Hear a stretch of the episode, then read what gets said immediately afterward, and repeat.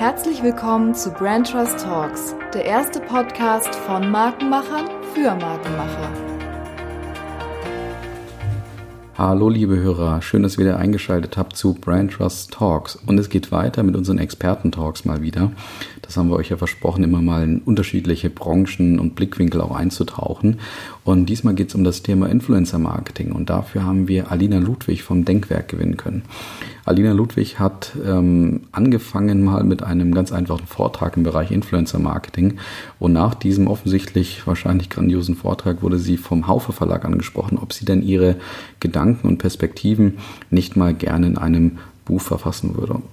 Und das hat sie dann auch offensichtlich schnell getan und anschließend auch einen eigenen Podcast gegründet. Und zwar Podcast, der Podcast heißt Influence mit Ausrufezeichen am Ende und das Buch heißt genauso. Beim Podcast lädt sie immer wieder unterschiedliche Experten aus dem Bereich Influencer Marketing ein und kriegt dadurch immer wieder unterschiedliche Blickwinkel und Perspektiven. Das heißt, sie ergründet gemeinsam mit diesen Experten einig, was Influencer Marketing ist, wie es sich weiterentwickeln muss, etc. Und das finde ich ist gerade das Spannende an dem Gespräch, dass sie eben überhaupt nicht irgendwie professoral wirkt oder abgehoben, sondern ganz, ganz authentisch, sympathisch und auch, wie ich finde, sehr energisch ähm, das Thema Influencer Marketing uns eben vorstellt. Und deswegen spreche ich mit ihr auch ganz einfach über die Grundlagen. Was ist eigentlich Influencer Marketing? Was hat es vielleicht für Vorteile für Unternehmen? Warum und wer sollte es eigentlich ähm, sozusagen auch machen? Und ähm, natürlich sprechen wir auch über das Thema Influencer Marketing in Corona-Zeiten. Und ich habe sie natürlich auch mit dem Bashing von Oliver Pocher so ein bisschen konfrontiert, der sich ja einzelne Influencer bzw. die Influencer-Branche so ein bisschen zur Brust genommen hat während der Corona-Krise. Spannend wird am Ende noch, dass wir auch über den Begriff Influencer Marketing sprechen, weil Alina selber offen zugibt, dass sie, dieser Begriff vielleicht nicht ganz ähm, optimal ist und dort auch eben gemeinsam mit ihren Kollegen schon ein paar Ideen hat, wie man das Thema vielleicht in Zukunft auch neu benennen und auch prägen könnte. Am Ende war natürlich die Zeit irgendwie zu, ja, zu knapp, um all meine Fragen unterzubringen. Aber das Schöne ist, es ist jetzt mal eine Exklusivsession für euch. Es ist vielleicht ein erster Geschmack. Und wenn ihr Lust habt, mehr über das Thema zu erfahren, hört natürlich einfach mal bei Alina auch in ihren eigenen Podcast rein. In dem Sinne viel Spaß bei dieser Exklusivsession mit Alina zum Thema Influencer Marketing. Ja, liebe Hörer, willkommen zurück bei Brand Trust Talks. Ähm, ich bin mal wieder an der Reihe, nachdem Jasmin jetzt ja letztes Mal übernommen hat und bei Erlebe Wiegner war. Und ich habe es heute mit der lieben Alina zu tun. Grüß dich, Alina. Hi, ich freue mich sehr hier zu sein. Vielen Dank.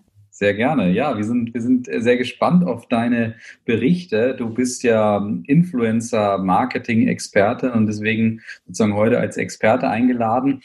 Bevor wir aber so richtig in Medias Res gehen und, und ja, sag ich mal, uns intellektuell mit dem Thema sozusagen befassen, natürlich ähm, so ein bisschen der locker leichte Einstieg, weil wir wollen ja auch immer den Menschen, mit dem wir hier sprechen, auch so ein bisschen nochmal in einem anderen Licht darstellen. Und deswegen starte ich ja immer gerne mit drei einfachen oder vielleicht auch nicht ganz so einfachen Fragen. Und deswegen äh, stelle ich dir mal die erste Frage und zwar, was ist denn deine Lieblingsmarke der Kindheit? Die Lieblingsmarke der Kindheit ist Playmobil. Ähm, damit habe ich unglaublich viel äh, gespielt. Also das war wirklich so ein, so ein, auch das, also wirklich vom Produkt heraus inspiriert tatsächlich. Ich habe mich äh, über alle Geschenke zu Weihnachten, zu Geburtstagen, die irgendwas mit Playmobil zu tun hatten, unglaublich gefreut. Es stand immer ganz oben auf der Wunsch Liste für den Weihnachtsmann oder das Christkind. Ich weiß noch, dass ich äh, ganz, ganz lange den Traum hatte, entweder das äh, Playmobil Schloss oder die Playmobil Burg zu bekommen, die meine beste Freundin hatte. Es ist dann das Playmobil Einfamilienhaus geworden am Ende, was so das größte Produkt war, was ich in meiner Kindheit irgendwann mal geschenkt bekommen habe. Und ich glaube, ich habe das so ausgiebig gespielt mit meiner Schwester, mit meinen Stiefgeschwistern das äh, war so ein ganz elementarer Teil. Also ich habe viele, viele Stunden mit dem Produkt verbracht und war der Marke immer sehr verbunden. Sehr gut, okay. Ich muss die Frage stellen, weil das kommt bei mir reflexartig raus. Bist du dann trotzdem auch ein Lego-Kind oder nur Playmobil? Ähm, tatsächlich hatte ich vor Playmobil eine riesige Lego-Kiste. Ich weiß gar nicht, wer okay. die mir besorgt hat. Und das war aber so mit ganz vielen unzusammenhängenden, bunten Teilen. Und mit mhm. der habe ich auch sehr viel gespielt. Aber irgendwie hat mir Playmobil dann das bessere Angebot gemacht. Also ich glaube, als ich das erste Mal tatsächlich bei der Freundin, die ich erwähnte, ähm, in Berührung damit gekommen bin, war ich dann von da an 100% Playmobil und habe Lego gar nicht mehr angeschaut. Okay, sehr gut. Jawohl, und dann natürlich jetzt die Frage, ist Playmobil auch immer noch deine aktuelle Lieblingsmarke oder äh, was reizt dich gerade so in der Markenwelt? Nee, tatsächlich nicht. Es ist heute Adidas. Und äh, ich musste auch ehrlicherweise natürlich, wie viele Gäste hier im Podcast, erstmal über die Frage nachdenken, weil ich jetzt nie ähm, wirklich mich mal damit konfrontiert habe, was denn die eine Marke ist, die ich da in den Ring werfen würde. Und habe mich dann auch gefragt, okay, aber warum eigentlich Adidas? Es fühlt sich mhm. jetzt genau richtig an, aber musste da tatsächlich auch zurück in meine Jugend gehen und so in die Teenie-Zeit, wenn man ja überhaupt erstmal so ein bisschen sich selbst findet, herausfindet, was bin ich für ein Mensch, wie definiere ich mich, wie differenziere ich mich vielleicht auch von anderen. Und da war, äh, glaube ich, so der ausschlaggebende Punkt, dass ich ein riesiger Fußballfan so mit zwölf, zehn, zwölf Jahren geworden bin. Oh, welche ähm, was, Mannschaft? Ähm, tatsächlich eher die deutsche Nationalmannschaft. Ich war gar kein Clubkind, überhaupt kein Bundesliga-Fan, aber wurde, glaube ich, so durch die WM 2002, dann auch die Phase 2004, Klinsmann, diese Vorfreude auf die WM, ja. äh, ganz besonders auch das Wunder von Bern ja, den Film, den es damals von Sönke Wortmann gab, ähm, 50-jähriges Jubiläum geprägt. Fand das einfach super toll. Äh, Habe mich dadurch natürlich auch mit Adidas wiederum mehr befasst, weil da ja ne, dieser Mythos entstanden ist rund um den Adidas-Schuh und die Stollen, die die deutsche Elf dann getragen hat bei dem verregneten ähm, Finale im Bankdorf-Stadion, was ihnen geholfen ja, hat, mehr Grip auf dem Feld zu haben. Meine Herren. Ja, also so, ich habe dann erstmal gerafft, wie viel ich überhaupt äh, ja, an Berührungspunkten mit der Marke ja. hatte. Also es ist wirklich so ein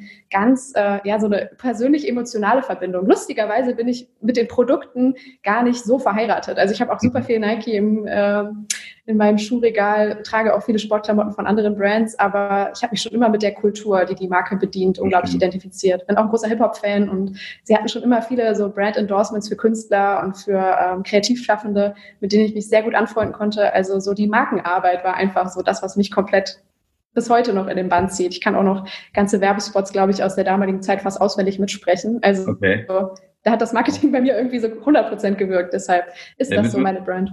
Da müssen wir nachher ja nochmal über das Influencer-Marketing von Adidas was sprechen, oder? Aber, Gerne, ja. Ja, okay. Dann, dann, dann, parken wir das Thema mal auf, auf später. Ja, und dann noch äh, eine oftmals geliebt und verhasste Frage zugleich. Ähm, du, deine eigene Marke in einem Wort.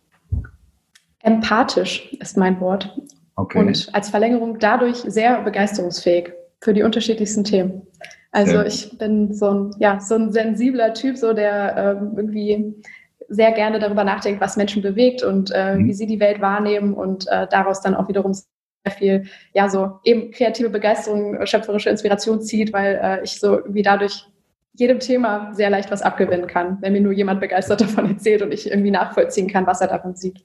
Ja, Empathie wird ja als eine der höchst relevantesten äh, Eigenschaften von Menschen in der, in der Zukunft gesehen, insbesondere wenn künstliche Intelligenz etc. auf dem Vormarsch ist. Aber das wäre wahrscheinlich was für einen anderen Podcast oder vielleicht auch ja. nicht. Ja, dann, dann, dann kommen wir doch mal jetzt so ein bisschen zu dir. Du hast mal die Möglichkeit, dich so ein bisschen vorzustellen. Ich habe dich auch schon äh, anmoderiert in der, äh, in, im Intro letztendlich, aber erzähl doch noch mal so ein bisschen ähm, äh, dieses Thema Influencer-Marketing. Wie bist du da hingekommen? Was, was hat dich da so beschäftigt? Und was machst du eigentlich jetzt aktuell? Ja, gerne. Ähm, zu dem Thema bin ich eigentlich total ähm, zufällig gekommen, wie wahrscheinlich sehr, sehr viele, weil es ja noch eine sehr junge Disziplin ist. Mittlerweile kann man vielleicht mit dem Berufswunsch Influencer, Marketing, Stratege oder Manager ähm, in die Welt starten. Damals, als ich angefangen habe, war das noch nicht der Fall. Ich habe ganz klassisch Kommunikation studiert und war auch in dieser Welt erstmal zu Hause, habe ein PR-Volontariat gemacht bei Weber Schendweg, eine größere Netzwerkagentur, die vielleicht der ein oder andere kennt, ähm, und bin aber in der Zeit damals schon ähm, eigentlich auch so sehr intuitiv in den Bereich Social Media Management und Social Media Strategie äh, gewechselt, weil ich die Themen irgendwie interessanter fand, habe dann da wirklich so von der auf als Community Manager gelernt, gestartet, habe für ähm, viele verschiedene Brands, große Unternehmen, aber auch Mittelständler die Facebook- und Instagram-Kanäle betreut, mit aufgebaut. Ich glaube, Twitter war auch dabei und äh, parallel dazu tatsächlich auch schon mit ersten Bloggern und Influencern gearbeitet, die dann auf diesen Kanälen stattgefunden haben oder auf deren Kanälen wir wiederum platziert wurden und habe dann so sehr organisch so erste Erfahrungen gesammelt, erstmal im digitalen Raum, später auch auf Events, auf gemeinsamen Bloggerreisen oder äh, Touren, die wir meistens so übers Oktoberfest gemacht haben für einzelne Kunden, irgendwie noch im bayerischen Raum. Ich habe lange in München gewohnt und gearbeitet.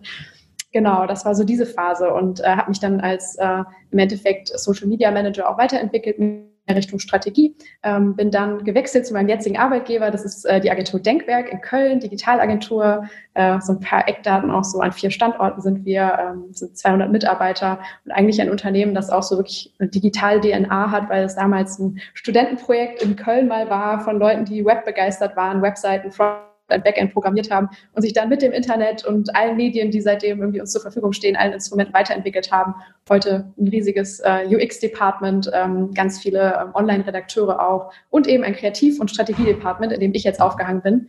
Ähm, ich habe mich da noch mal ein bisschen spezialisiert Richtung Markenstrategie. Ähm, also so ein einer Marketing-Allrounder bin ich irgendwie mittlerweile geworden oder Kommunikations-Allrounder kann man eher sagen. Und äh, parallel dazu, äh, jetzt zum Thema Influencer-Marketing nochmal kurz, ähm, habe ich äh, vor zwei Jahren ähm, ein Angebot vom Haufe Verlag bekommen, einen Leitfaden für ähm, Einsteiger im Thema Influencer-Marketing zu schreiben. Also für alle Leute, die das schon mal gehört haben, aber noch nicht so ganz wissen, wie sie jetzt loslegen sollen für ihr Unternehmen oder ihre Agentur oder ihre Brand.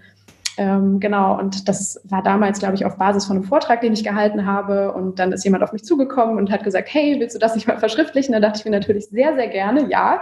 Ähm, mir war aber schon sehr schnell klar, dass ich ähm, nur einen Teil des Influencer-Marketings bis zu diesem Zeitpunkt kenne gelernt hatte und dass sehr, sehr viele Experten da draußen unterwegs sind, die noch viel, viel mehr wissen als ich und ähm, auch ganz andere Seiten dieser Welt kennengelernt haben ähm, und wusste dann schon zu einem sehr frühen Zeitpunkt, ich muss mit sehr, sehr vielen Menschen dieser Art sprechen und Experteninterviews für die Recherche führen, für das Buch, damit es auch wirklich ein allgemeingültiges Werk ist und wirklich der beste Rat, den man Leuten im Jahr 2019 geben kann. Und äh, dann war der nächste Schritt nicht weit, als Podcast-Freak und Fan, der ich war, dann zu sagen, hey, wenn ich diese Gespräche führe, sollte ich sie auf jeden Fall aufzeichnen, um nichts zu verlieren. Und dann kann ich sie auch einfach mit anderen teilen, die dann von Anfang bis Ende all die Gespräche auch hören, die ich gehört habe und dann ihre eigenen Ableitungen und Schlüsse daraus ziehen. Deshalb bin ich heute auch Podcasterin und habe mittlerweile schon, ich ich glaube, 53 äh, Interviews mit Branchenexperten geführt, mit Brands, mit Influencern und äh, frage sie da eigentlich die ganze Zeit nur, hey, wie geht denn gutes Influencer-Marketing und äh, was würdest du sagen, was muss in Zukunft besser werden, ähm, wo sind die größten Hürden und habe da, glaube ich, einen ganz guten äh, ja, Draht in die Szene. Ich würde jetzt einmal sagen, man lässt sich gerne natürlich von anderen als Experte äh, introducen oder vorstellen. Ich glaube, ich bin so, ich fühle mich immer noch ein bisschen als Trittbrettfahrer, aber dadurch, dass ich ja. eben mit all den 50 Experten äh, oder ich glaube mittlerweile sind es auch fast 60, viele sind noch in der Pipeline, es kommen auch noch viele mehr, gesprochen habe, habe ich, glaube ich, einen schönen Rundumblick, den wahrscheinlich auch nicht so viele im, äh, im Markt aktuell haben. Aber ja, das ist so mein Werdegang. Super, ja, dann äh, passt das ja wunderbar mit deinem Leitfaden für Einsteiger, ja. weil äh, ich, hatte, ich hatte ja genau gehofft und, und wir wollen ja unseren Hörern so ein bisschen so einen Service liefern, dass wir mal sagen, äh, unterschiedliche Disziplinen einzusteigen und dadurch so ein paar Informationen zu bekommen. Deswegen fang doch mal so ein bisschen bei den Grundlagen an, ohne da jetzt das gesamte Buch oder diesen Leitfaden zu zitieren. Ähm, warum sollte man denn eigentlich Influencer-Marketing machen? Oder anders gefragt, vielleicht fangen wir nochmal basisch an, was ist eigentlich Influencer-Marketing? Ja, die Frage würde ich nämlich tatsächlich, glaube ich, äh, voranstellen, okay, weil äh, ich ganz vor, vorneweg sagen kann, nicht jeder muss Influencer-Marketing machen. Ne? Das ist mhm. gerade ein absoluter Hype-Train, nennen wir das immer gerne. Sehr viele Leute reden darüber und man hat dann vielleicht so ein bisschen den Druck, oh Gott, da muss ich jetzt aber auch mal was vorweisen oder auch mal was testen. Ja. Und ich glaube, das kann man von Anfang an sagen, nein, es, es muss nicht jeder machen. Das ist ein tolles Instrument für gewisse Ziele, die man vielleicht verfolgt, aber definitiv auch nicht für jeden das Richtige. Ähm, genau, und wenn wir darüber sprechen, was ist Influencer Marketing, müssen wir nochmal einen Schritt weiter vorne äh, anfangen, nämlich was sind eigentlich Influencer? Und äh, es ist so, dass ähm, sich, glaube ich, in all unseren Köpfen ähm, schon so ein gewisses Bild von einem Influencer festgesetzt hat. Meistens äh, denkt man da an klassische Instagram-Influencer vielleicht die inspirierende Inhalte, meistens Fashion-Themen oder Beauty-Inspirationen auf ihren Kanälen teilen, in ihren Stories. Ähm, vielleicht denkt man auch noch an YouTuber, wie vielleicht ein Julian Bam oder so, die tolle Videos kreieren, Storytelling auf äh, diesem Kanal betreiben. Ähm, aber ja, das ist so ein recht vorgefertigtes Bild vielleicht. Und vielleicht sind auch durch die Berichterstattung, durch das, was in der öffentlichen Debatte bisher so ähm, transportiert wurde, auch ein paar Vorurteile entstanden in dieser Zeit. Und wenn man das mal alles wieder runterbricht und sich überlegt, das habe ich mir eben für das Buch auch äh, überlegen müssen, was ist eigentlich ein Influencer, dann gibt es dafür gar keine offiziell quasi ähm, abgesegnete Definition. Ich habe letztens auch mit einem Professor von der Universität St. Gallen gesprochen, beziehungsweise er ist äh, Doktor und Lehrstuhlbesetzer, also er ist noch kein Professor, aber ähm, jemand, der schon seit vielen Jahren dazu forscht, seine Doktorarbeit darüber schreibt und der meinte, er hat versucht, Influencer zu definieren, zu kategorisieren, voneinander abzugrenzen oder irgendwie zu sagen, ab dann ist man einer, aber man kann es nicht machen, weil im Endeffekt ist jeder von uns ein Influencer. Jeder Mensch, der das Denken und das Handeln von anderen Leuten beeinflussen kann, hat die Kraft, ein Influencer zu sein. Ne? Und dieses Wort sagt ja auch schon Einfluss, also Einfluss auf andere, auf ihr Denken und ihr Handeln äh, mhm. sozusagen. Ähm, ausüben. So, äh, das ist jetzt natürlich der eine Punkt. Okay, theoretisch ist das jeder. Natürlich hat sich in den letzten Jahren äh, durch die sozialen Netzwerke ähm, etwas entwickelt, was wir ähm, ja im Marketing super attraktiv finden. Also es gibt jetzt die Möglichkeit für jeden, zum Sender zu werden, ne? also selbst eine Plattform aufzubauen, eine gewisse Reichweite aufzubauen, eine Community von Followern um sich herum zu gründen und ähm, mit denen Inhalte zu teilen, Gedanken zu teilen, Botschaften oder was auch immer die Persönlichkeit sonst ausmacht, ähm, mit denen zu teilen, von ihnen wiederum Feedback zu kriegen und äh, darüber eben ja eine sehr ähm, engagierte ähm, Followerschaft sozusagen weiter aufzubauen oder auch zu, zu unterhalten. Für das Marketing ist das natürlich ähm, etwas sehr Spannendes, auch eine sehr neue Entwicklung. Social Media gibt es ja auch noch nicht so lange, ne? müssen wir uns mal wirklich ein bisschen auch wieder vergegenwärtigen. Facebook ist noch ein verhältnismäßig junges Unternehmen, Instagram gibt es auch erst so seit, ich glaube, 2012 kann man die App auf Android runterladen. Es ist ja jetzt nicht äh, wahnsinnig viel Zeit, die verstrichen ist, aber in der Zwischenzeit ist eben sehr viel passiert. Ähm, und was man dann wiederum sagen muss, ist, dass aber der Mechanismus, der jetzt im Marketing angewendet wird, um mit diesen reichweitenstarken Social Media Stars zu arbeiten, auch gar nichts Neues ist. Also es gibt äh, diese Art der Kommunikation, ne, schon, schon seit sehr vielen Jahren. Also es gibt, äh, oder seit Jahrzehnten und Jahrtausenden. Vorbilder prägen die Kommunikation von Menschen eben mhm. seit Generationen, das muss man so sagen. Und das Marketing nutzt ja auch Markenbotschafter, Testimonials schon ähm, ewig, um Produkte als besonders einzigartig oder begehrenswert zu positionieren. Und die Idee ist eben, das Vertrauen in die Glaubwürdigkeit und Identifikationsstärke, die Strahlkraft sozusagen dieser Persönlichkeit ähm, dann abstrahlen zu lassen auf die Marke. Mhm. Und äh, das passiert jetzt eben auch durch diese Charaktere, die in den sozialen Netzwerken unterwegs sind. Vielleicht würde man das so ganz konkret als äh, Influencer Marketing äh, dann vielleicht abrahmen, aber ich würde mich am liebsten sogar von diesem Begriff langfristig verabschieden. Das Lustige ist, mein Podcast heißt so, aber ich merke selber, dass der Begriff uns eigentlich viel zu sehr limitiert, weil mhm. äh, langfristig müssen wir eigentlich darüber nachdenken oder muss jede Marke darüber nachdenken, wie kann ich mit diesen Influencern, mit den Leuten, die vielleicht die Zielgruppe, die ich ansprechen möchte, ähm, erreichen und ihr Handeln und Denken beeinflussen können, wie kann ich ähm, zu denen eine Beziehung aufbauen, mit denen arbeiten und sie langfristig an mich binden. Das sollte eigentlich die Idee mhm. sein, also die Arbeit mit Influencern und okay. alles, was da mit zusammenhängt. Sehr gut, ja, da startest du ja direkt mit einer spannenden These, die wir nachher nochmal verfolgen sollten. Eben, also nicht nur, was die Zukunft von, von Influencer-Marketing ist, sondern auch wirklich auch, wo vielleicht Limitationen im Begriff äh, auch sind, die dann auch nicht mehr ganz so äh, positiv, sage ich mal, sind oder vielleicht auch so ein bisschen die das Potenzial gar nicht äh, nutzen. Aber ich hatte eben schon so ein bisschen die Frage gestellt, du hast ja auch teilweise schon beantwortet, aber warum sollte man denn Influencer-Marketing überhaupt machen? Also welche Vorteile entstehen denn da für Unternehmen?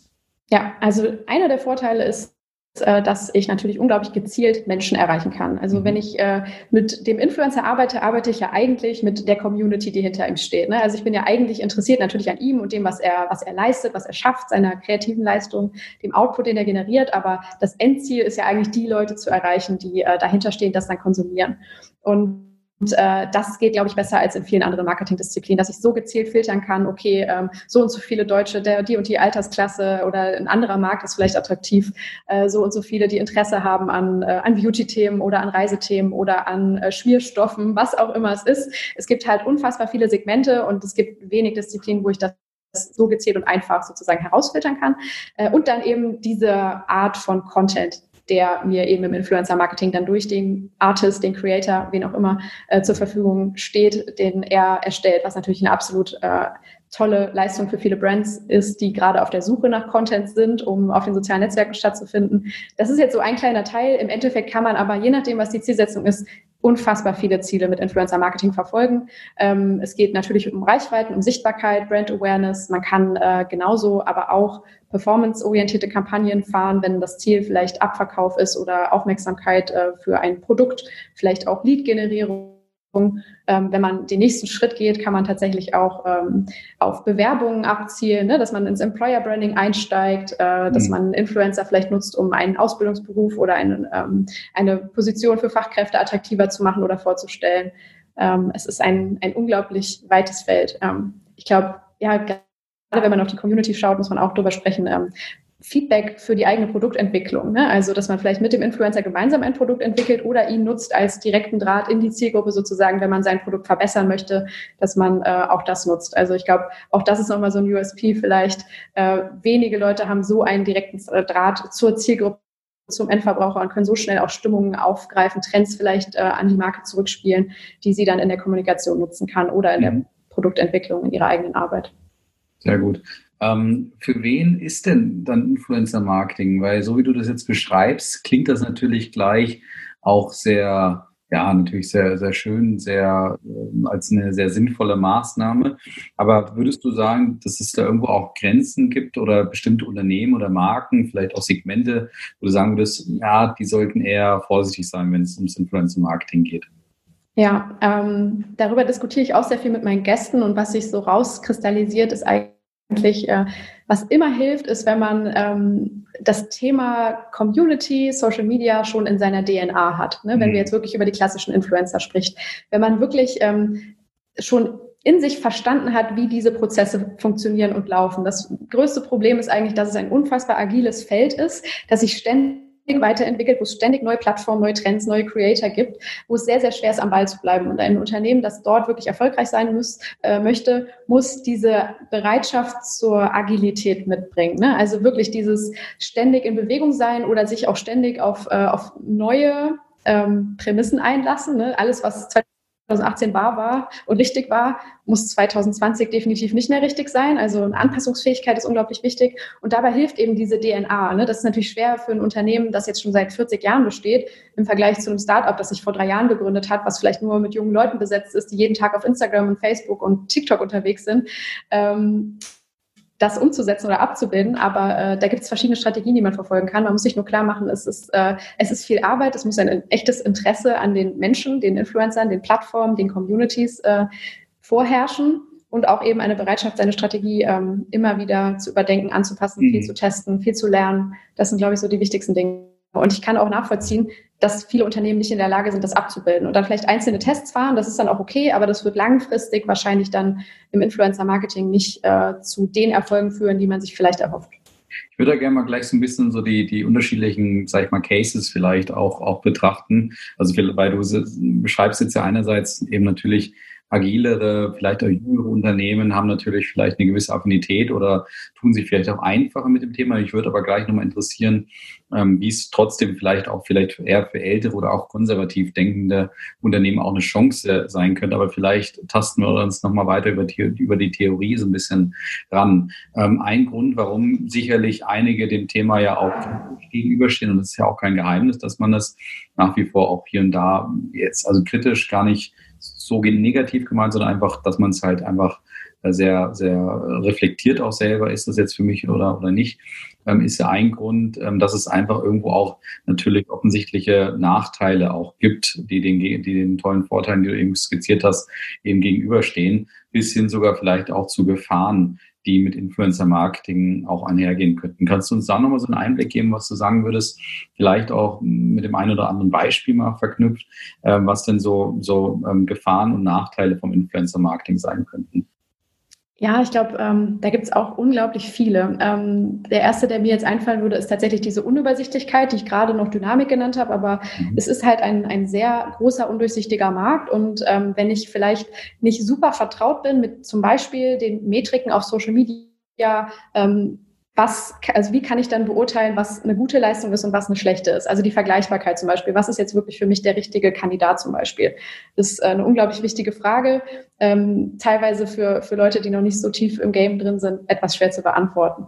Ähm, also Unübersichtlichkeit, vielleicht fehlende Fachkenntnis über die Disziplin und gleichzeitig dann eben auch so viele Marktteilnehmer, so viele Agenturen, spezialisierte ähm, Berater, die dann kommen und ähm, mir erklären wollen, wie es geht. Ich meine, ne, versuche ich ja jetzt auch gerade, aber äh, ich glaube, es ist manchmal für, für Marketing-Experten dann eben auf Brandseite unfassbar schwer, selber zu entscheiden, okay, ist jetzt das, was er mir erzählt, das Richtige oder das, was der andere mir erzählt. So, das ist eine Gefahr und die führt dann eben teilweise dazu, dass mit Creatoren zum Beispiel gearbeitet wird oder mit Influencern, die ähm, vielleicht einfach gar keine gute Arbeit machen, die vielleicht ähm, eine tolle Followerzahl vorweisen können, wovon aber dann vielleicht die Hälfte gekauft ist oder ähm, vielleicht einen tollen Feed haben, tolle Bilder auf, auf dem äh, Instagram-Account oder auf YouTube hochladen, tolle Videos, ähm, die sich aber im Endeffekt niemand anguckt oder wo die Community überhaupt nicht ähm, engaged ist, nennen wir das immer. Also mhm. wo sie gar nicht dabei ist, nicht engagiert ist, keine Kommentare schreibt, sich inhaltlich nie äußert, also wo eigentlich nur eine Followerzahl steht, aber alles, was dahinter ist, ist eigentlich tot. Es gibt gar keinen Kundenzugang und das zu identifizieren, da muss man eben noch eine Ebene tiefer gehen, als zum Beispiel nur auf die Followerzahl zu schauen. Es ist da eben sehr viel Arbeit. Ähm, ja, ich überlege gerade, was noch andere äh, ganz konkrete Gefahren sein können. Viele sprechen auch immer vom Kontrollverlust in der Arbeit mit dem Influencer, dass sie sich Sorgen machen, dass äh, wenn sie ihm jetzt sozusagen die, die äh, kreative Hoheit über, das, äh, über den Content überlassen, dass dann vielleicht die Brand falsch dargestellt wird, dass nicht das durchkommt an Werten, was, äh, was eigentlich transportiert werden soll. Ähm, das ist definitiv, glaube ich, ähm, eine berechtigte äh, Sorge. Aber ich glaube, umso wichtiger ist es eben, dass man ähm, Influencer nicht als diese Litfaßsäule betrachtet, denen man was einkippt und dann haben sie es halt nach Gutdünken umzusetzen, sondern dass es wirklich eine Beziehung sein sollte, ein wechselseitiger Prozess, wo man gemeinsam mit diesen Menschen eine äh, Vision entwickelt oder eine Storyline oder ähm, eine Idee für ein kreatives Konzept, ein Bild, ein Video, was auch immer oder eine längerfristige Kampagne, wo beide genau verstehen, ah, okay, das wollt ihr von mir und das ist eure Brand, ähm, wo es wirklich auch ein Interesse beim Influencer einfach mhm. gibt, für diese Marke das Bestmögliche rauszuholen, ne? was eben auch leider aktuell ähm, viel oder sehr oft passiert, ist, dass äh, natürlich sehr, sehr viele Influencer jetzt gesehen haben oder junge Menschen gesehen haben oder auch ältere, viele Menschen haben gesehen, äh, man kann mit Influencer-Marketing Geld verdienen. Ähm, also ballern sie jetzt alles rein und versuchen schnell zu wachsen, sind nicht organisch, kriegen natürlich auch Geld dann vielleicht von unwissenden Marken, ähm, können sich damit halbwegs über Wasser halten und finanzieren, aber es ist langfristig einfach überhaupt nicht erfolgreich und sie haben auch zu ihren Werbepartnern überhaupt keine engere Bindung, sondern machen es im Endeffekt einfach um den Cashflow sozusagen am Laufen mhm. zu halten. Ne? Ähm, das ist eben auch eine Gefahr, glaube ich, wenn man äh, an solche Kandidaten gerät, die einfach gar kein Interesse am Produkt haben, deren Zielgruppe dann vielleicht auch einfach das sofort merkt, ne, dass es wirklich nur plakativste Werbung ist, ähm, dass nichts dahinter steht. Das ist, glaube ich, die Gefahr, die, ähm, die alle haben. Also auch Influencer werden da langfristig ähm, dran äh, zu knabbern haben und die ganze Branche hat dadurch langfristig ein Problem, nicht nur Marken. Das heißt also, finde ich sehr interessant, wie du das jetzt gerade skizziert, skizziert hast. Ähm, die, das Thema Influencer Marketing hat natürlich so eine Einfachheit auf den ersten Blick an sich, dass man natürlich denkt, das ist jetzt eigentlich eine, eine äh, recht äh, überschaubare, ja einfach zu kontrollierende, vielleicht auch Marketingmaßnahme, die relativ schnell auch, auch äh, vielleicht einen Effekt hat oder zumindestens den Effekt auch siehst. Du, du siehst relativ schnell über die äh, Rabattcodes und so weiter, wie viel wurde eigentlich abverkauft über den Influencer etc., wie viele Leute haben draufgeklickt, äh, also glaube ich, Metriken ohne Ende dabei. Ja. Und Einfachheit ähm, hat ja aus, aus meiner Sicht dann zwei zwei, zwei Probleme, die, die da mit sich äh, kommen. Auf der einen Seite die Unternehmen, die wahrscheinlich ähm, sehr schnell dem Thema erliegen und sagen, ich muss meine Hausaufgaben eigentlich nicht machen. Das heißt, ich, ich äh, lagere das direkt dem Influencer aus, äh, äh, an den Influencer aus sozusagen. Auf der anderen Seite auch Influencer, eben wie du gesagt hast, diese neuere Generation, die auch sagt, naja, Influencer-Marketing ist ja eigentlich einfach, also kann ich das zu meinem Beruf, Nebenberuf, wie auch immer machen. Und das wiederum führt ja dann dazu, dass dieses diese Disziplin so verbessert wird oder sogar die Influencer auch an, als eine Berufsgruppe verbessert werden. Ne? Also weil dann da die Profis vielleicht, in Anführungsstrichen, die es ernsthaft, seriös, professionell machen, sozusagen in die gleiche Schublade gesteckt werden, vielleicht mit welchen, die jetzt kurz die, die schnelle, den schnellen Euro oder Million, ich weiß nicht, wie viel man damit verdienen kann, ähm, machen kann, äh, sozusagen. Also würdest du dem Ganzen zustimmen? 100 Prozent, finde ich sehr, sehr schön äh, zusammengefasst. Und ich kann auch ergänzend dazu sagen, dass es mir äh, in einem Interview mit Robert Levenhagen, dem Chef von InfluencerDB, vor ein paar Wochen äh, so auf einmal wie Schuppen vor den Augen gefallen, der das eben genauso identifiziert hat und dann gesagt hat, es gibt ja noch eine dritte Partei. Es gibt eben nicht nur die Marken und die, äh, die Instagram äh, Creator oder die, äh, die Influencer, sondern es gibt ja auch noch die Zielgruppe, die Leute, die es dann wirklich konsumieren, die Menschen, die äh, ja eigentlich erreicht werden wollen. Und der Fokus auf diese Menschen ist komplett verloren gegangen in den letzten Jahren. Also ist jetzt wieder sehr plakativ, nicht komplett. Viele haben es auch richtig gemacht, aber in diesem, äh, ich sag mal, vereinfachten Influencer-Marketing, das du gerade beschrieben hast, hat man zu sehr den Blick für diese Leute verloren. Und da erlebt man jetzt, das hat auch er beschrieben, und der blickt wirklich auf einen sehr großen Datensatz an Influencer-Marketing-Aktivitäten in Deutschland und auch global, ähm, dass eine regelrechte Abstumpfung bei der äh, Userschaft auf den Plattformen zu erkennen ist. Also es performt auch gar nicht mehr so gut. Ne? Mhm. Und die großen Firmen, die das am Anfang äh, sehr erfolgreich gemacht haben, da kann man jetzt immer so ein Daniel Wellington, Captain Sun, äh, vielleicht auch Hello Body noch von heute so reinwerfen, die das so zur Perfektion betrieben haben. Erstmal Product Placement, jetzt aber auch Promo-Code, Influencer-Marketing, die selber sehen in ihren Datensätzen, hey, unsere Ergebnisse werden sukzessive schlechter. Ne? Wir müssen uns was Neues überlegen. Und das hat er so schön, also Robert als äh, ein Fenster beschrieben. Es gab ein Fenster, da hat das gut funktioniert und alle sind reingegangen, so der Gold Rush. Ne? Alle haben gedacht, hey, das funktioniert ja wirklich gut und es kam noch mehr. Und das hat dazu geführt, dass es jetzt ne, zu viel ist, dass der, der User einfach gar nicht mehr darauf reagiert langfristig und äh, es einfach auch nichts anderes ist inhaltlich als Werbung. Mhm. Und wir wollen doch eigentlich was anderes erschaffen im Influencer-Marketing. Das war ja immer das Ziel, als Werbung, die die Leute umfahren und die sie nicht sehen wollen, sondern ja wirklich bedeutungsvolle Inhalte, die für sie Relevanz haben und die sie ähm, ja auf einer Ebene bewegen, wie es klassische Werbung eben nicht konnte oder mehr kann, oft. Interessant, aber vielleicht gehört das auch gerade zu der Bewegung dazu, dass man eigentlich auf dem Weg ähm, zu einem normalen Werbekanal sozusagen, genauso wie TV-Werbung, Radiowerbung, was auch immer, dass da sozusagen dazugehört, diese, dieses, diese, diese Wachstumsschmerzen oder äh, dieses Erwachsenwerden einfach auch mit zu, mitzunehmen und, und entsprechend zu moderieren. Da würde ich aber gleich nochmal drauf kommen, was, also wie man so ein bisschen logischerweise die Zukunft ausskizzieren würde, aber wie ähm, vielleicht professionelles Influencer-Marketing, ähm, also sozusagen das optimale äh, Influencer-Marketing der Zukunft auch aussehen könnte. Vorher aber noch ähm, der besagte Case. Mich würde trotzdem mal so interessieren, weil ich glaube, ähm, unsere Hörerschaft, die sind durchmischt von natürlich welchen, die sagen, ja, ich habe eine Affinität zu Podcasts, habe deswegen auch Influencer-Marketing schon kennengelernt, aber wir haben trotzdem wahrscheinlich auch einige, sage ich mal, die eher noch auf die klassischen Medien setzen. Ähm, was würdest du so einem klassischen Unternehmen sagen, die trotzdem in ihrem Marketingbudget und auch in ihrer Kultur so einen, so einen Ausprobier, äh, so, eine, so eine Ausprobier-DNA auch haben, die einfach sagen, komm, lass uns das mal testen und schauen, wie es funktioniert. Aber wir haben trotzdem, sind wir trotzdem irgendwo so konservativ auch unterwegs, dass wir jetzt da nicht sofort irgendwie einen, einen Creator oder eine Agentur anstellen, sondern uns so ein bisschen dem Thema nähern wollen und für uns auch, auch ähm, ähm, prüfen wollen, ob das vielleicht ein Thema für uns ist. Was würdest du so einem, sag ich mal, so einem Unternehmen, so einer Persona sozusagen sagen? Wie können sie sich diesem Thema ähm, am besten effektiv nähern? Mm, also wenn es jetzt wirklich darum geht, erstmal ne, Wissen sozusagen sich anzueignen und die Branche vielleicht ein bisschen besser kennenzulernen.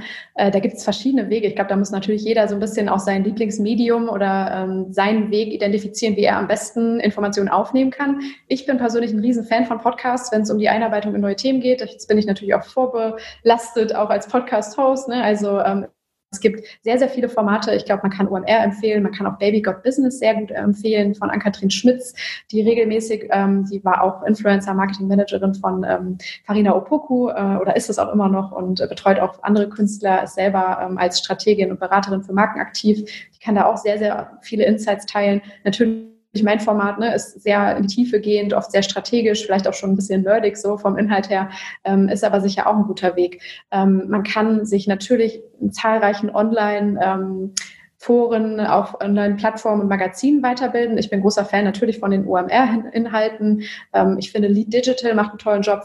FutureBiz, die teilen immer sehr, sehr viel rund um das Thema. LinkedIn ist eine tolle Plattform, äh, wenn man sich da einfach mal an ein paar Leute wendet oder denen folgt. Äh, da wird regelmäßig sehr, sehr viel tollen Insights geteilt. Dann tatsächlich auch die Seiten von den einzelnen Influencer-Marketing-Agenturen. Die haben sehr häufig auch eigene Blogs. Also äh, da kann man wirklich mal so die größten Agenturen keine Ahnung, jetzt auch InfluencerDB als Plattform, Collabory, Lucky Sherman, äh, sich die einfach mal anschauen. Die haben alle ähm, eigene Newsletter oder eigene Blogs und teilen da auch regelmäßig Cases. Natürlich ist dann da auch immer nur ne, das Schöne dabei sozusagen, also alles, was gut lief. Aber ähm, ich glaube, das gepaart mit den journalistischen Inhalten, mit Erfahrungsberichten im Podcast, mit äh, vielleicht auch kritischen Debatten, Diskussionen auf Events und so, die es ja auch gibt, aktuell super viele Online-Webinare, die kostenlos von den Agenturen angeboten werden. Finde ich mhm. auch total super, gerade in der Corona-Zeit. Ähm, da gibt es sehr viele Möglichkeiten. Und was ich auch empfehlen kann, ist äh, ein Google Alert für das Thema Influencer-Marketing einzustellen. Das habe ich auch einfach gemacht vor zwei Jahren. Und dann kriegt okay. man wirklich alles rein. Also auch die kritischen Influencer-Artikel, die vielleicht irgendwie im Express stehen, aber genauso auch Fachdebatten, äh, die in äh, Fachmagazinen wie der W&V oder Horizont oder so vielleicht entstehen. Ja, okay. Und, und, was ich immer so gerne habe, und das versuche ich auch mal, wenn ich so ein Thema neu durchdringe, auch natürlich meinen Kunden zu liefern, gibt es da so einen, so einen ein, zwei, drei, vier, fünf Stufenplan oder sowas, wo du sagst, das ist so die erste Geschichte, die du machen musst. Also meinetwegen jetzt erstmal eine Markenstrategie machen, dann eine Social Media Strategie, dann eine Influencer Strategie. Also was würdest du sagen? Also wenn du das jetzt vereinfachen, vereinfacht darstellen würdest, was wären so die, die typischen Schritte, die man vielleicht durchlaufen sollte, ähm, ja. um das ganze Thema wirklich ähm, so effektiv zu nutzen, wie es ja eben am Ende auch sein kann. Da würde ich aber auch gleich nochmal zukommen, so, so ein paar KPIs, die du vielleicht nochmal teilen könntest. Also welche Schritte würdest du da so einem, würdest du da normalerweise so sehen? Auf jeden Fall. Ähm, ich würde am Anfang immer die ganz banale Zielsetzung so, ich nenne das immer Blick nach innen. Erstmal Zielsetzung, was will ich überhaupt erreichen und was bin ich auch bereit dafür zu investieren. Ne? Also was kann ich an Ressourcen bereitstellen? Möchte ich es alles zum Beispiel in meinem eigenen Hause umsetzen? Ähm, möchte ich vielleicht einen Partner reinholen? Ähm, ja, wie viel Budget habe ich dafür zur Verfügung? Solche Sachen. Ähm, dann die Strategie, ganz wichtig. So, äh, wie wird das dann alles sozusagen zum Leben erweckt. Ähm, da habe ich dann auch diesen Punkt, dass ich mich überhaupt erstmal, ähm, also mir häufig, das hilft im Influencer-Marketing immer sehr, überhaupt erstmal darüber klar werden muss, wer bin ich als Marke, ne? wer mhm. möchte ich überhaupt sein, weil ich habe ja schon beschrieben, es ist so ein eigentlich eher ein Beziehungsspiel ähm, und wenn ich jemanden finden möchte, das kommt gleich, die Identifikation, der zu mir passt, der zu meiner Marke und Zielgruppe passt, dann äh, ist es ganz wichtig, äh, erstmal zu wissen, wer bin ich denn als Marke und wie will ich auftreten. Und äh, wenn man das hat, natürlich Zielgruppeninformationen, die in diese ähm, Strategie dann mit einfließen. Ne? Wie kann ich meine Zielgruppe wo am besten erreichen? Wer sind dann, das ist dann der Schritt Identifikation, wirklich die Personen, ähm, die bei meiner Zielgruppe Gruppe zu dem Thema, zu dem ich mit ihnen quasi kommunizieren möchte, auch wirklich ähm, einen Zugang haben. Also es ist so, es gibt dann wahrscheinlich, ähm, wenn, sagen wir mal, ich gehe jetzt zu meiner Zielgruppe, zu fünf Leuten aus meiner Zielgruppe, die repräsentativ sind und frage sie, wem folgst du? Dann kriegen die, kriege ich wahrscheinlich eine riesenlange Liste und dann folgen sie vielleicht einer Sally für Sallys Backwelt und Kuchentipps und äh, vielleicht auch noch einem Gärtner-Influencer ich will Sie aber eigentlich zum Thema Kraftfahrzeuge ansprechen. Also muss ich natürlich immer klar kriegen, hey, wer sind denn deine Influencer zum Thema Kraftfahrzeuge? Ne, wenn das so dein Thema ist, so wem, wem folgst du denn? Wer kann dich denn dazu informieren? Wer ist für dich ein fachkundiger ähm, ja, eine, eine Autorität sozusagen. Ne? Und wenn ja. ich das dann weiß, so, dann fällt auch die Suche nach dem richtigen Kandidaten natürlich viel, viel leichter. Das ist jetzt natürlich eine Idealvorstellung. Sehr, sehr selten gibt es diese Möglichkeit, einfach direkt in der Zielgruppe sozusagen so einen äh, Draht zu haben und nachzufragen. Aber vielleicht äh, ist das schon mal so eine gute, vereinfachte Denkweise. Also ich sollte wirklich wissen, wen möchte ich erreichen? Warum möchte ich die Leute erreichen? Was möchte ich, dass sie dann auch tatsächlich tun? Ne? Und äh, wer bringt sie zu diesem Punkt, dass sie es tun? Und das ist dann die Frage der Identifikation. Ähm, da habe ich auch immer diese, also Faustregel, es soll ein Perfect Match sein. Ne? Marke, Influencer und Zielgruppe müssen zusammenpassen. Ist auch sehr wichtig. Ähm, genau, dann geht es in die, die Umsetzung. Briefings sollten dafür auf jeden Fall natürlich aufgesetzt werden. Vertragliches muss äh, vorab bestimmt werden. Was soll der Influencer wirklich liefern? Ähm, und ja, dann hinterher die Evaluation. Was sind die Ziele, die ich mir vorher überlegt habe, denn tatsächlich äh, erreicht worden? Natürlich kann man das auch mit ongoing Optimierung dann bestücken, aber ja, das ist dann die Frage. Super, danke. Ähm, dann habe ich eben angesprochen das Thema Metrik äh, oder auch KPIs. Ähm, wie äh, gibt es da so ein paar Zahlen oder vielleicht eben auch gerade so, so, so Themen, womit man natürlich auch die Unternehmen nochmal locken kann und sagen kann, naja, so, so effektiv ist Influencer-Marketing, wenn man mal vielleicht Investitionen gegen Output auch rechnet. Äh, das würde mich jetzt nochmal interessieren, ob man da schon so ein bisschen was äh, vorweisen kann. Ich gehe stark davon aus, aber ich persönlich habe mich noch gar nicht so tief damit auseinandergesetzt. Ähm, ja, ich glaube, also da gibt es die unterschiedlichsten ähm, Cases und Fälle. Ich glaube, äh, ich kann jetzt tatsächlich keinen auswendig äh, herunterrattern. Diese Kampagne hat so und so viele Millionen Leute erreicht. Ähm, ich glaube, ich würde so ein bisschen dazu einladen, sich ähm, also bewusst zu machen, dass es nicht die große Reichweite sein muss am Ende. Ne? Es geht ja wirklich dann um das jeweilige Ziel, das ich erreichen will. Vielleicht ähm, kann äh, der Erfolg auch schon sein, dass ich äh, wie zum Beispiel bei einer Kampagne ähm, für ähm, die deutsche Flugsicherung, den bringe ich immer sehr, sehr gerne, ähm, die deutsche Fluglotsen ausbilden und jederzeit, also immer auf der Suche sind nach neuen Bewerbern, dann eine langfristige äh, Influencer-Kooperation und Kampagne ähm, auch mit eigenen Mitarbeitern unter anderem umgesetzt haben, ähm, die dann äh, einen Anstieg in den Bewerberzahlen, auch einen, äh, einen Qualitätsanstieg in den Bewerbungen tatsächlich verzeichnen konnten. Also auch das kann ein Erfolg sein. Ähm, es kann aber natürlich auch ein äh, erfolgreicher Produktlaunch sein, der durch Influencer herbeigeführt wird, ne? wo man dann auf einmal sieht oder hört von Beauty Brands, hey, dieser Lippenstift äh, wurde jetzt an 60 Influencer verschickt und war dann tatsächlich deutschlandweit aus verkauft. Also das sind so direkte Effekte, die man sieht, aber das gilt natürlich immer nur für den Fall, für das Produkt in der mhm. Branche. Und ich würde, glaube ich, immer dafür sensibilisieren. Man kann natürlich sich inspirieren lassen von anderen Fällen, vor allem was die Strategie angeht, bei Erfolgscases unbedingt. Aber ähm, für jeden bedeutet Erfolg ja was anderes. Ne? Und ähm, ich glaube, da muss man doch bei der Erfolgsbewertung am Ende voll auf sich schauen und seine eigenen KPIs definieren. So, wann ist denn eine Kampagne für uns überhaupt erfolgreich? Wie viel Reichweite wollen wir überhaupt? Wie viele Leads mhm. wollen wir vielleicht generieren? Oder wie viel äh, positives Sentiment in unserer Konversation auf Social Media wollen wir wirklich erzielen? Warum brauchen wir das? Welchen Business Impact hat das am Ende? Das sind, glaube ich, so mhm. ja, die wichtigeren Fragen. Okay. Ähm, Jetzt würde ich natürlich nochmal gerne, auch wenn ich mich schwer tue, aber, aber ich glaube, es wird jetzt wahrscheinlich die nächsten Monate und Jahre immer so sein, dass wir natürlich immer so mal nochmal einen Rückspiegel auf Corona schauen. Und ähm, für mich hat sich ja während Corona zum Thema Influencer-Marketing auch nochmal einiges verändert, weil ich ganz aufmerksam der Kampagne in Anführungsstrichen von Oliver Pocher gefolgt habe. Mhm. Und ich die ja so ein bisschen ja, muss man halt immer so sehen, in welcher Blase das auch passiert ist, aber die ja schon so ein kleines Beben in der, in der Influencer-Branche, glaube ich, ausgelöst hat.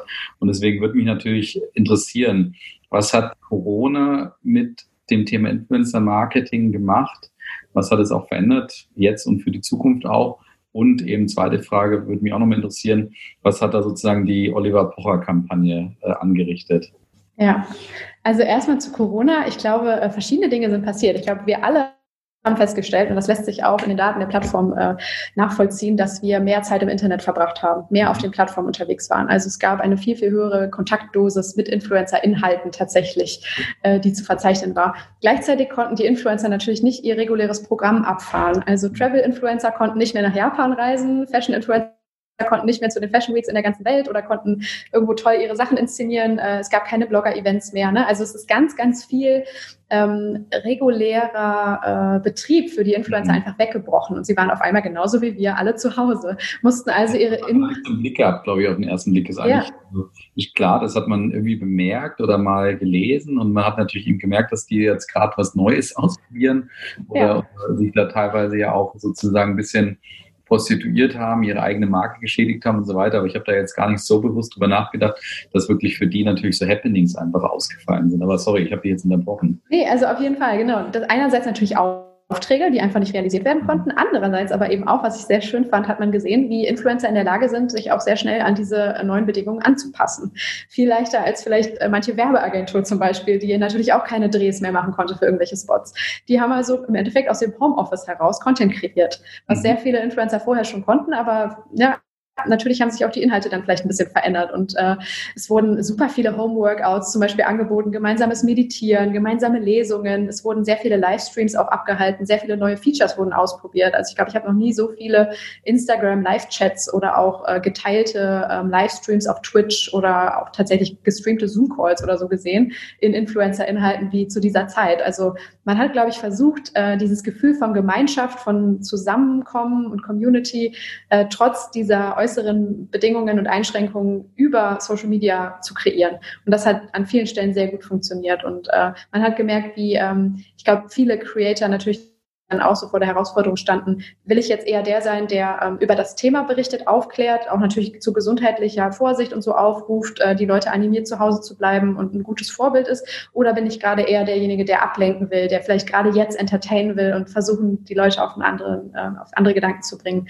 in einer sehr schweren Zeit? Ne? Also da verschiedene Wege. Ich glaube, also in meiner Bubble ist es immer nur ne, mein Blick jetzt gerade, je nachdem, den Influencern, denen ich folge, die haben das alle sehr gut hingekriegt. Ähm, mhm. Aber genau, diese ähm, Influencer-Bashing-Geschichte mit Oliver Pocher hat definitiv unsere Branche auch sehr bewegt. Also ich glaube, ich habe ähm, mit fast allen Interviewpartnern kurz dazu gesprochen, ne, ähm, und die waren alle, ähm, hatten das alle gesehen. Man hat sehr viel darüber geredet, hat auch ähm, sehr viel daraus abgeleitet. Äh, jeder hatte natürlich da jeweils seinen eigenen Blick drauf. Aber ich glaube, was am Ende so rauskommt, ist, dass ähm, definitiv Oliver Pocher viele Dinge angesprochen hat, die falsch laufen in der Branche. Ne? Also wo man gar nichts gegen sagen kann. Also der hohe Werbedruck bei vielen, er hat das natürlich dann sehr gut seziert, dass manche Influencer am Tag für mehrere Kooperationspartner dann ihre Inhalte rausgehauen haben oder wirklich jeden Tag Promocodes oder Kooperationen geteilt haben. Ähm, und das ist etwas, das habe ich ja eben schon gesagt, damit muss sich die Branche konfrontieren lassen. Und das wird langfristig äh, zum Niedergang führen, ne? weil das einfach, wie gesagt, die Leute abstumpft. Und äh, weil ja. man ja merkt, es ist wirklich, es ist nichts anderes als Werbung und wo dann ja. langfristig auch die Bindung leidet. Ähm, gleichzeitig auch dieser Punkt, den er hatte mit äh, dem Thema Kinder in Influencer-Inhalten. Ne? Das ist ein mhm. ganz wichtiger Punkt, der auch rechtlich noch nicht geklärt ist, wo sich unser Rechtssystem, glaube ich, auch erstmal mit befassen muss, was das für Kinder bedeutet, wenn ihre Eltern entscheiden, ich ja. werde jetzt dein ganzes Leben auf YouTube und Instagram teilen. Ne? Also das ist natürlich, wenn die mal, also es gibt in den USA schon Fälle, wo Kinder ihre Eltern verklagen, ähm, ab dem Zeitpunkt, wo sie dann 18 waren und sagen, hey, warum hast du das getan? Ne? Kann natürlich auch gut laufen, aber kann natürlich auch sein, dass die Kinder da ähm, ja, ähm, einer Welt ausgesetzt wurden, die vorher vielleicht so ähm, nicht reflektiert wurde. Ähm, und was man so da gemerkt hat, ist, glaube ich, äh, also den Punkt muss ich noch bringen. Also alles, was Oliver Pocher gemacht hat, war, finde ich, an vielen Stellen äh, grenzüberschreitend und da ist er auch sehr persönlich geworden. Ne? Da war er definitiv nicht sachlich, da hat er auch seine Kraft, seine Stärke, die er als, als Mensch der, der alten Medienwelt sozusagen aus TV und Print oder Online-Medien noch hatte, genutzt und wirklich viele Leute auch aufgehetzt, gegen einzelne Personen dann vorzugehen, mhm. denen Kommentare zu schreiben. Und äh, mhm. da hat sich eine Influencerin auch wirklich sehr betroffen gezeigt, die äh, gesagt hat, sie ist nervlich komplett am Ende, ähm, wo man echt sagen muss, da, da sind definitiv Grenzen so des, ja, ich weiß auch nicht, des persönlichen Miteinanders überschritten worden.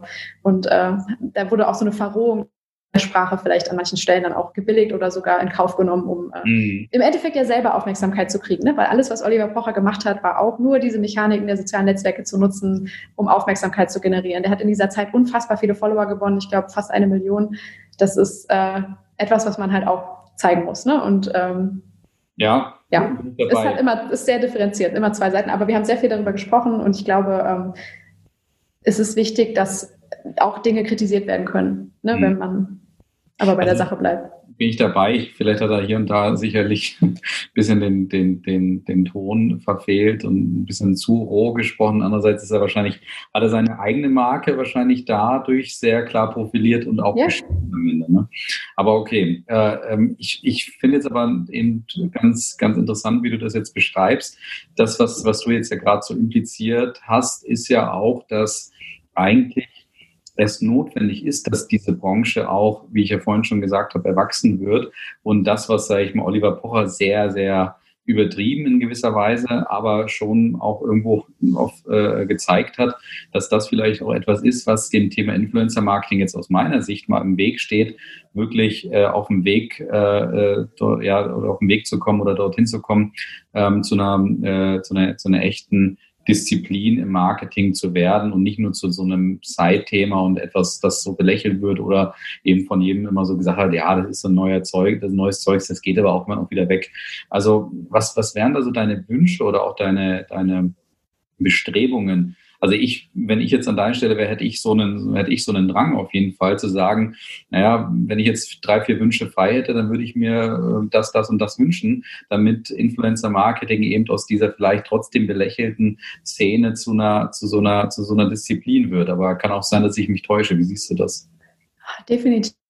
Also ähm, ich glaube, ne, dass viele dieser Entwicklungen auch eine Berechtigung an manchen Stellen haben oder auch hatten. Ne? Und vielleicht ähm, ist das jetzt ein, eine Entwicklung äh, oder etwas, was wir auf jeden Fall verbessern müssen. Also gerade wenn wir auf diese, diese Themen schauen. Wenn ich mir was wünschen würde, ich bin ein totaler Anhänger von den langfristigen Partnerschaften tatsächlich mhm. zwischen Marken und Influencern. Und ich verstehe auch, dass das für Influencer natürlich eine sehr schwere Entscheidung ist, weil äh, wenn sie sich langfristig an wenige binden, werden sie wahrscheinlich nicht die finanzielle Sicherheit haben, die sie haben, wenn sie jede Woche eine Kooperation zum Beispiel umsetzen, ne? die auch äh, ein gutes Einkommen auf jeden Fall ab einer gewissen Größe äh, garantiert und gerade den, für die kleineren auch wichtig ist um sich so über Wasser zu halten. Da werden also auch keine Millionenbeträge überwiesen bei den Microinfluencern. Ähm, aber ja, das, man kann davon leben ab einem gewissen Punkt. Und ähm, deshalb, ich verstehe, warum kurzfristige Kooperationen gemacht werden. Aber für die Disziplin, also die Zukunft der Disziplin ist definitiv die langfristige ähm, Bindung von äh, einzelnen wichtigen Personen an die Marke. Ähm, aber auch wieder dieser Fokus auf die Zielgruppe. Auch den würde ich mir total wünschen. Ne? So dieses wirkliche Interesse ähm, das gilt aber für das Marketing generell, äh, für die Menschen, die das am Ende kaufen oder ähm, aufnehmen oder konsumieren sollen, sozusagen. Ne? Das, was ich Ihnen mitteilen möchte. Ähm, so, was bewegt die denn wirklich? Was ist denn wirklich relevant? Und dieses Gespür das äh, schwingt jetzt in meinen Gesprächen seit ähm, mehreren Monaten eigentlich immer mit für die Community sozusagen, die äh, ich entweder als Marke erreichen will, die schon besteht, oder die ich rund um meine Marke vielleicht auch aufbauen möchte. Ne? Weil ich glaube, da liegt so das echte Feuer für viele Marken, nicht für alle, aber für sehr viele, sehr viel Potenzial in diesen echten Verbindungen Verbindungen zwischen Menschen, die gemeinsame Ziele und Visionen haben und das dann eben auch mit der Marke irgendwie befruchtend äh, umsetzen können und wie die Marke diese Leute dann auch supporten kann und denen Mehrwert stiften kann, zum Beispiel auch durch Influencer oder mit Hilfe von Influencern, die Teil dieser Community sind. Äh, das ist, glaube ich, so ein Weg, den ich so vor mir sehe, den auch einzelne Marken schon sehr erfolgreich bestreiten, aber äh, den ich mir noch in Gänze irgendwie breiter gestreut vorstellen würde. Sehr gut.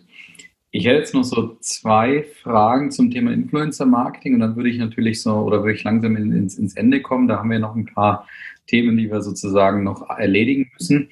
Ja. Ähm, aber ich, ich würde ich würd dich mal nochmal fragen, ja, wie, wie, siehst du das Thema Influencer-Marketing in, ja, ich sag mal fünf bis zehn Jahren? Also wenn du so die Glaskugel zur Verfügung hättest. Ich glaube, das ist auch eine Frage, äh, die du und deine Kollegen ähm, sich auch oft stellen müssen. Also wenn du die Glaskugel zur Verfügung hättest, wie, wie würdest du das Thema in fünf bis zehn Jahren sehen? Gibt es dort das dann noch? Heißt das dann anders? Du hast das vorhin mal so schön angesprochen.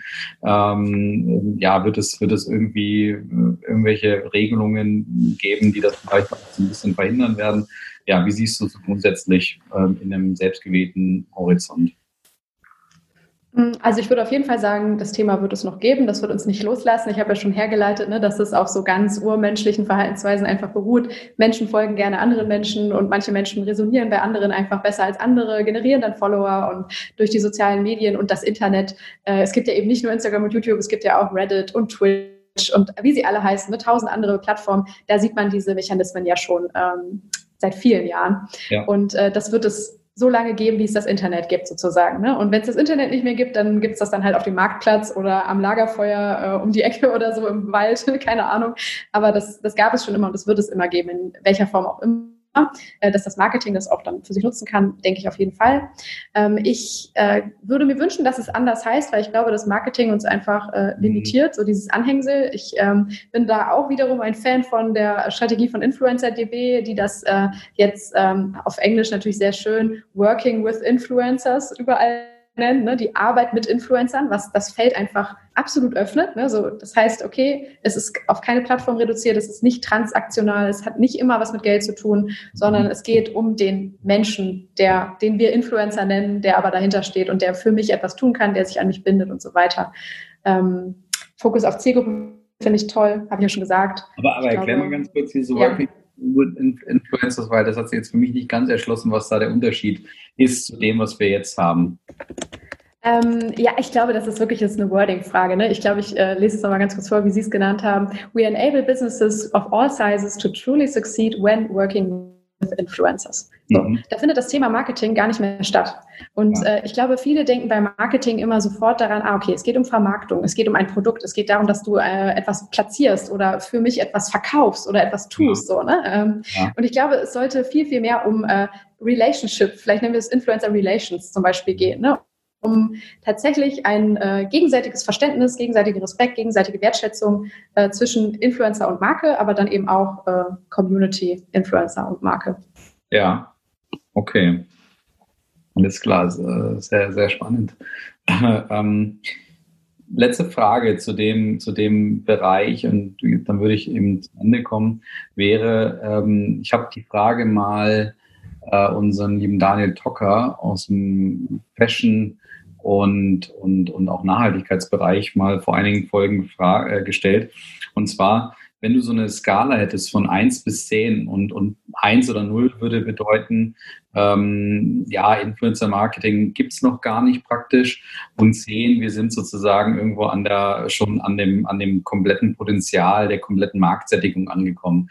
Wo würdest du so, ich sage mal jetzt, ja, machen wir es mal auf Deutschland bezogen, auf welcher Skala würdest du sozusagen das Thema Influencer-Marketing, ich nenne es jetzt weiterhin Marketing, du kannst es gerne in diesem größeren Spektrum sehen, aber auf, auf, auf welcher Skala würdest du sozusagen gerade das Thema sehen? Das finde ich unglaublich schwer. Ähm, wahrscheinlich Bei vier oder fünf tatsächlich. Also okay. Noch sehr am Anfang. Ich glaube, da, da kommt noch ich einiges. Noch, noch, noch kleiner fast erwartet. Okay, ja, ich war schon so, so dazwischen. Aber ja, es, es liegt noch sehr viel äh, vor uns. Also dann auf jeden hm. Fall dann eher vier.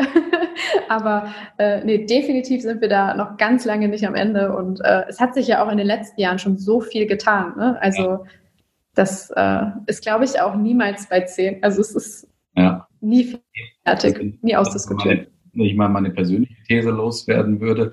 Ich glaube, also das, wie du es jetzt gerade beschrieben hast, hätte ich jetzt auch noch total gerne noch länger drüber gesprochen. Aber äh, da hast du ja vielleicht auch noch selber Podcast-Gäste, auf die du auch verweisen kannst, mit denen du das vielleicht mal ein bisschen skizziert hast, weil ähm, ich selber glaube, wir sind wirklich in so einem in so, einem, in so einer Startphase trotzdem, wo sich vieles gerade organisiert und findet, obwohl das jetzt schon, ja, sag ich mal jetzt in diesem, in diesem Bereich soziale Medien jetzt sicherlich fünf, sechs, sieben Jahre schon auf jeden Fall äh, ein Thema ist und, und dort gerade auf dem Vormarsch ist. Aber trotzdem habe ich so vom, von meinem Eindruck, auch wenn ich jetzt mal an meine Kunden denke, glaube ich, dass es wirklich noch relativ in den Anfangsschuhen steckt, obwohl man gleichzeitig das Gefühl hat, das Thema ist schon so groß und, und es ist irgendwie auch schon so der Stammgast auf jedem äh, Marketingkongress, dass irgendwie so ein Topic oder eine, eine Podiumsdiskussion äh, irgendwie sich ums Thema äh, Influencer-Marketing dreht. Aber trotzdem so mein Gefühl, wenn ich mir überlege, wie sich andere Bereiche professionalisiert haben, kategorisiert haben etc., dass da äh, ähm, dass da so auf ein, also dass dann noch unheimlich viel Potenzial ist, wenn wir jetzt diese, diese Skala beim, mal bemühen. Aber ich glaube, der, man könnte die These auch so rumdrehen, dass man sagt, vielleicht ist dieses Influencer-Marketing, wie wir es jetzt kennengelernt haben, auch doch schon relativ weit und irgendwo auf einer 8, 9, 10, gleichbedeutend auch damit, dass da so ein Ende der Fahnenstange äh, erreicht ist und jetzt sozusagen dieser nächste Shift kommen muss und man jetzt wieder bei, bei 0 oder 1 anfangen müsste, theoretisch. Aber das nun mal so mein, meine persönlichen Gedanken dazu. Finde ich absolut äh, auch legitim und äh, richtig oder nachvollziehbar. Ich glaube, was da auch noch eine Rolle spielt, ist tatsächlich, äh, das darf man auch leider nie vergessen, ähm, das Alter und das, das Upbringing der Leute im Marketing. Ne? Also ich gehe zum Beispiel ganz anders mit Influencern um, als es zum Beispiel schon meine Schwester tut. Die ist mhm. fünf Jahre jünger mhm. und die ist ganz anders mit Influencern aufgewachsen. Die hat viel mehr Kontaktdosis gehabt, schon in jungen Jahren mit YouTubern zum Beispiel. Die hatte wirklich über vier Jahre, ich glaube zwischen 15 und 19 ähm, täglich stundenlang YouTuber am rumdudeln, die ihr irgendwas über ihr Leben und ihren Alltag erzählt haben. Das habe ich nie erlebt. Also wir hatten das erste Mal wirklich stabiles Internet also da war ich 16 und da war ich dann mehr auf Wikipedia und äh, keine Ahnung wo unterwegs. Ich glaube StudiVZ damals noch. Ja. Da hat das noch nicht so eine Rolle gespielt und ich habe das auch durch sie tatsächlich gelernt, ne? wie man mit Influencern irgendwie umgeht, wie man auf die blickt. Sie hat mir von Beginn an immer welche empfohlen, wo ich dann auch erst gemerkt habe, ach cool, ist ja doch ganz interessant. Also ich stand dem Ganzen selber irgendwie ein bisschen defensiv gegenüber und ich bin 1990 geboren. So. Ja. Und da würden jetzt viele sagen, ja, ist ja mit super jung und Digital Native und so, aber nee, wenn man mit 16 das erste Mal Internet richtig hatte und äh, ein Smartphone irgendwie mit 14, dann ist man nicht so aufgewachsen, wie das jetzt zum Beispiel Gen Z, ne, die mhm. TikToker-Generation schon äh, getan hat. Und wenn die mal irgendwann das Marketing erobern, so, das muss nicht so sein. Also jeder in jeder Altersklasse kann eine Affinität, Begeisterung, ein tiefes Wissen über diese Plattform aufbauen. Aber ich glaube, das wird dann noch viel natürlicher wahrgenommen und nicht als so was Neues sozusagen, ne, was jetzt auf einmal im Marketing erscheint, sondern als etwas, mit dem man aufgewachsen ist. Ich glaube, das wird das Ganze auch nochmal nach vorne bringen.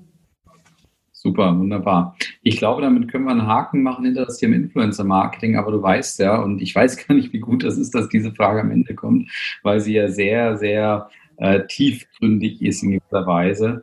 Und zwar ähm, wurde die von, von, von Jasmins Gast, von dem Herrn Wittner eben äh, hinterlassen. Und ähm, der hinterlässt die Frage, die wir jetzt mal einspielen. Wie hat man immer und dauerhaft diese Leichtigkeit des Seins in sich? Ja, vielen Dank für diese Frage. Ähm, ich habe mir tatsächlich ein paar Gedanken darüber gemacht und fand es gar nicht so einfach zu beantworten, weil ich erstmal für mich selber hinterfragen muss, habe ich überhaupt schon eine Leichtigkeit des Seins erreicht? Das ist immer so ein Auf und Ab. Und äh, ich glaube, wenn ich das für mich so übersetze, würde ich das vielleicht in eine gesunde Balance oder so übersetzen. Mhm. Das ist für mich ein Begriff, mit dem ich mich anfreunden kann. Und die finde ich aktuell ähm, erstmal so super klassisch in äh, Yoga. Ich versuche jeden Tag Yoga zu machen, ähm, immer so bis zu einer halben Stunde, manchmal auch eine Stunde ähm, regelmäßig Sport, Laufen gehe ich sehr gerne, ähm, gesunde Ernährung. Ich merke immer, wenn das gegeben ist, und das schaffe ich auch nicht immer, gerade wenn ich viel verreise und so, dann äh, merke ich immer, dass mir das sehr fehlt und dann bin ich irgendwie angespannt und äh, so ein bisschen aus dem Tritt. Also das ist so etwas, was mir so eine Grundsicherheit äh, gibt, so eine Grundbalance und dann sind es tatsächlich äh, ja so wirklich gute, belastbare Beziehungen zu meinem engeren Umfeld. Ich glaube, das darf man auch nicht unterschätzen. Es gibt ja auch die Harvard-Study, dass die Leute lange und zufrieden leben, die äh, gute und gesunde Beziehungen pflegen. Und das nehme ich mir auf jeden Fall sehr zu Herzen. Versuche, äh, ich bin da echt schlecht drin, aber so oft wie möglich mit allen wichtigen Menschen in meinem Leben Kontakt zu halten, ähm, zu allen möglichen Familienfeiern auch immer noch zu gehen, was mir super viel irgendwie bringt und äh, ja, tatsächlich so auch einfach so privates, äh, gesetteltes Umfeld. Das ist für mich irgendwie so etwas, was äh, was mir eine ruhige Leichtigkeit gibt, würde ich sagen. Ein schöner, intimer Einblick in deine Persönlichkeit hätte ich am Anfang noch nicht fragen sollen, aber okay. Ähm, jetzt haben wir sozusagen nochmal so ein Ende von dir gehabt. Ähm, äh, wir haben mit deiner Persönlichkeit angefangen, wir enden mit deiner Persönlichkeit und jetzt darfst du aber natürlich nochmal für den nächsten Gast eine Frage hinterlassen. Ja, meine Frage lautet, wie gut schaffst du es im beruflichen, aber auch im privaten Kontext, Nein zu sagen? Und welche Tipps kannst du uns, die noch Schwierigkeiten damit haben, vielleicht mitgeben? Sehr schöne Frage. Das Thema Nein hatten wir auch schon mal, aber ja. Das ist nochmal ein bisschen in einen anderen Kontext gesetzt. Cool. Also, glaube ich, wird das, eine, das ist eine spannende Frage für den nächsten Gast. Ähm, da wird vermutlich wieder Jasmin aktiv sein, aber jetzt erstmal äh, danke ich dir, Alina, ganz herzlich für die tollen Einblicke in das Thema Influencer Marketing. Mach nochmal Werbung für deinen eigenen Podcast, weil ich hatte noch mehrere Fragen aufgeschrieben, auch so noch ein bisschen theoretischerer Art, aber ich glaube, da, da wären wir jetzt in den Zwei-Stunden-Podcast äh, gemündet, wenn wir das alles nochmal äh, thematisiert hätten. Deswegen mach nochmal Werbung für deinen eigenen Podcast. Ja, super gerne. Ähm, ich äh, kann euch allen empfehlen, wenn ihr tiefer einsteigen wollt in das Thema eben äh, Influencer, Influencer Marketing, Influencer Relations, Community Building, dann äh, schaut in meinem Podcast vorbei, der heißt Influence, Ausrufezeichen. Ähm, der Podcast für Influencer Marketing aktuell noch, aber ich glaube, über den Namen muss ich nochmal nachdenken. ähm, genau. Und äh, ja, da rede ich, wie gesagt, jede Woche, wenn ich es schaffe, mit ähm, führenden Experten aus der Branche, mit ähm, CEOs von Agenturen, mit ähm, Menschen, die auf Markenseite das Thema Influencer-Marketing vorantreiben, mit Influencern, die selber aktiv sind, mit Vertretern von Plattformen, mit Journalisten. Ähm, sowohl sehr, sehr äh, positiv und an der Sache orientiert, aber auch sehr kritisch über die Branche tatsächlich. Also wir wollen die wirklich aus allen Richtungen beleuchten und da echte Mehrwerte schaffen. Und die Gespräche sind äh, nicht immer kurz und knackig, sondern manchmal auch sehr ausladend. Ich glaube, der längste war zweieinhalb Stunden lang, aber äh, da ist definitiv sehr, sehr viel Inhalt und Stoff dabei. Kann ich jedem nur empfehlen. Ja. ja. Also das kennen unsere Hörer auch, von daher ähm, ist das auch Perfekt. Thema. Super, ähm, wunderbar. Ja, dann, ähm, wie gesagt, nochmal vielen Dank, dass du dir die Zeit genommen hast. War ein sehr spannender Einblick. Ich glaube, da war einiges dabei, um sich dem ganzen Thema mal zu nähern. Und äh, in dem Sinne ganz herzlichen Dank und dann wünsche ich dir alles Gute. Ja, vielen Dank für die Einladung. Hat mir viel Spaß gemacht. Danke. Danke euch, liebe Hörer. Bis zum nächsten Mal. Ciao.